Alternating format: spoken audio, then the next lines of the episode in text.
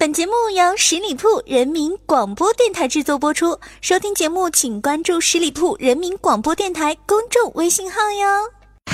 用不一样的音乐，不一样的新闻，不一样的对话，撩拨你的耳朵，撩拨你的耳朵。您正在收听的是《都市聊聊吧》。最后一班车，悄悄带走了青春。Hello，大家好，欢迎收听每周一与您不见不散的《都市聊聊吧》节目，我是你们的老朋友小五。现在已经十月下旬了，天气呢也是越来越转凉了，所以呢，呃，小五这几天呢也是有些感冒，所以呢也希望大家呢能够多穿点衣服，然后保重保重。留不住什么，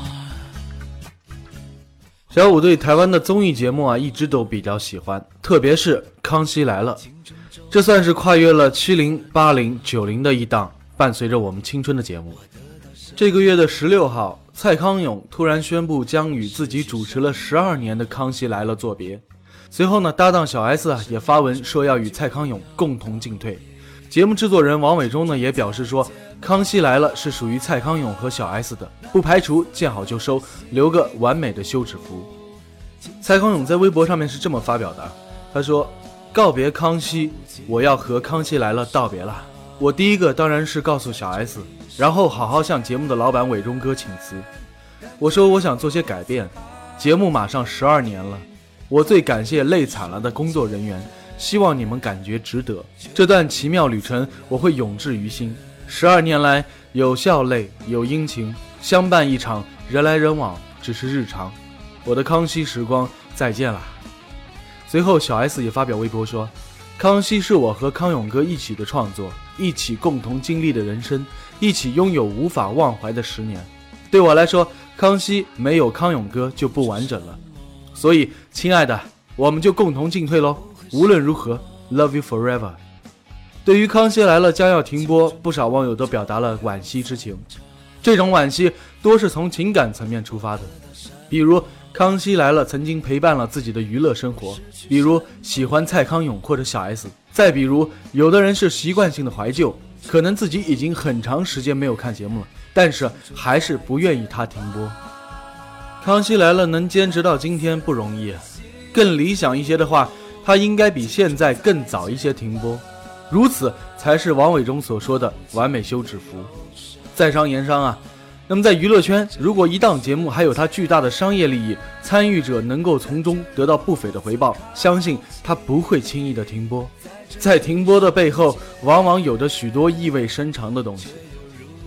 在华语综艺节目圈当中，台湾综艺通过互联网影响了许多的年轻人，但由于台湾娱乐节目没法通过上新的方式与更多的观众进行普遍的接触，无形当中的影响力也被削弱不少。尽管如此，台湾综艺对内地综艺业态的影响也是非常巨大的。很多内地主持人的语风，早期内地综艺的格局都带有着台湾综艺的明显痕迹。随着娱乐业的发达，内地逐渐开始主导华语娱乐的话语权。无论是电影、电视剧还是综艺节目，都不再是港台的作品引领，变成了内地作品的风靡。具体到综艺节目身上，《非诚勿扰》《中国好声音》《我是歌手》《奔跑吧兄弟》一系列真人秀的崛起，把包括访谈类节目在内的所有台湾的综艺节目形式都抛弃到了后面。有了新的关注热点的内地观众，自然就淡化了对台湾综艺的关注。台湾综艺的弊端呢，其实在几年前呢就被台湾艺人所诟病。台湾综艺行业资深人士高凌风曾经批评台湾综艺节目没希望，认为台湾的综艺节目就是因陋就简、恶性循环。他不但对台湾综艺节目极尽低俗下流进行态度激烈的批评，还认为说台湾综艺节目只有一两个人对几位嘉宾。嘉宾来了，没有任何精心的准备，随便聊聊节目剪出来就播出了。在报道中呢，高凌风还说出过这样的话：二十年前，内地沿海一带大家都想看台湾节目，内地也会找台湾制作人帮忙。可现在谁还会找台湾制作人呢？两年之后，谁还会看台湾综艺节目呢？节目缺乏创新的形式，节目内容单一不丰富，单靠主持人魅力或者语言的魅力已经无法吸引观众了。现在观众更喜欢的是豪华的阵容、精致的舞台灯光、精心的团队协作，而这些已经是财力乏匮的台湾综艺所没法实现的目标了。诸多的台湾综艺节目当中啊，能生存十二年的《康熙来了》，它真的是一个异类。他的风格是在恶搞、调侃中藏有善意的底色，而蔡康永的儒雅和小 S 的胆大妄为形成了不错的搭配。所邀请的嘉宾的重量级也保证了节目的看点。但归根结底，在综艺节目需要更大舞台、更多观众、更多热点来推动发展的时候，《康熙来了》在竞争中就失去了优势。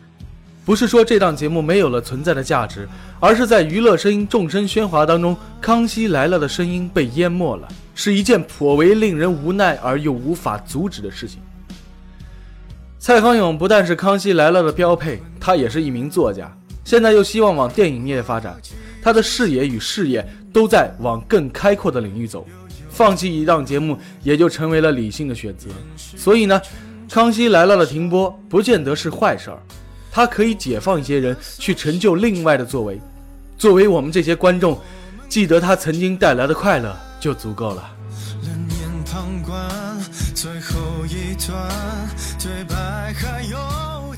接下来我们来看看有哪些明星对于《康熙来了》的告别有哪些说法呢？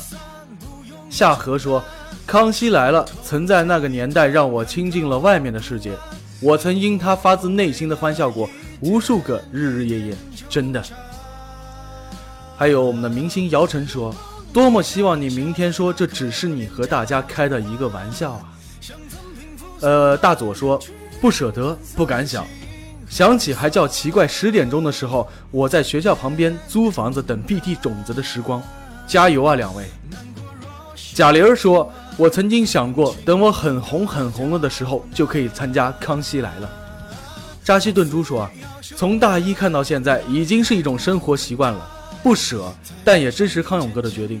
还是要说谢谢康熙陪伴我那么多年的时光。”其实，当小五知道这一消息的时候，我的脑海中出现了这样一个画面：《康熙来了》的最后一集，应该就是只有蔡康永和小 S 两个人，两个人一边对谈，舞台布景就一边渐渐的被拆掉了。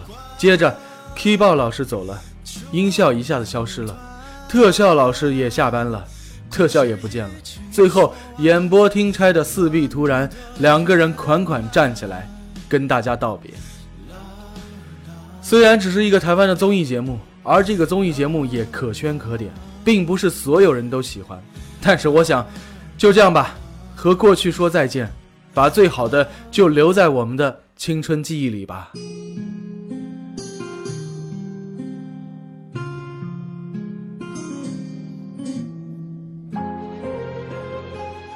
最近的胡歌啊，确实成了平霸。民国抗日剧《伪装者》结束之后，古装剧《琅琊榜》又以超高的收视跟口碑，使得不少观众都在互相推荐。日前呢，胡歌最新偶像剧《大好时光》也开播了。一部《仙剑奇侠传》让胡歌是声名鹊起，而《射雕英雄传》《轩辕剑》等让他晋升古装男神。此次在《琅琊榜》当中呢，他卸下戎装，成为晋王麾下面色沉静如水，内心却机关算尽的谋士。小说《琅琊榜》被誉为是中国版的《基督山伯爵》，如何演好梅长苏这个东方版的《基督山伯爵》呢？胡歌认为是一次受益匪浅的新体验。梅长苏体弱多病，所以他没有太多肢体语言，也没有太多很激昂的情绪，他的表达是隐忍克制的，这很难做到。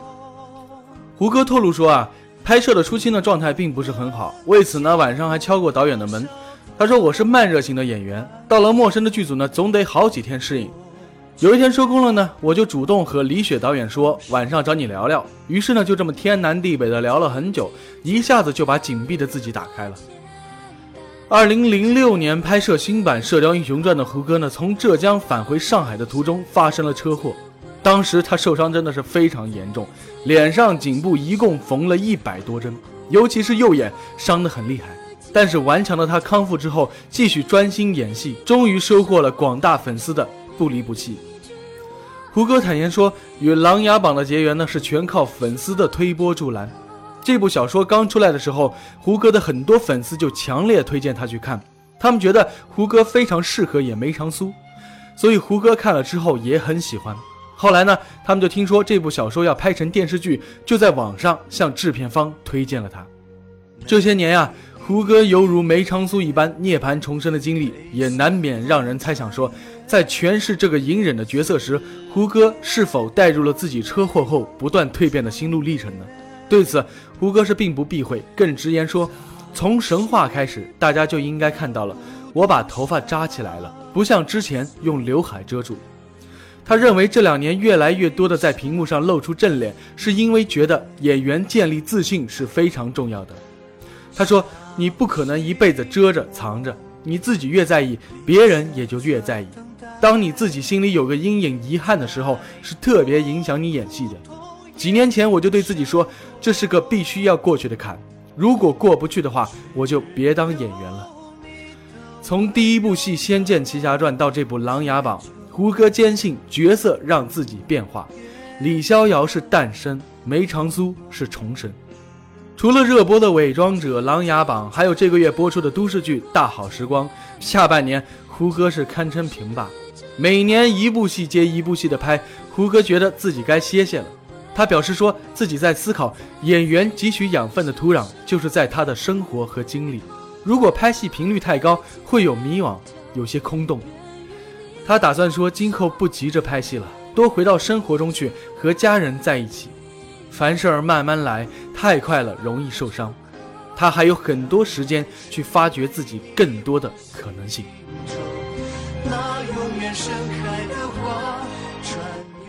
好了，亲爱的听友们，感谢大家收听今天的都市聊聊吧，我是小五，欢迎大家关注十里铺人民广播电台公众微信，在订阅号中呢，直接搜索十里铺人民广播电台，点击关注，也可以加入十里铺人民交流 QQ 群幺六零零五零三二三，我们下期节目再会了，拜拜。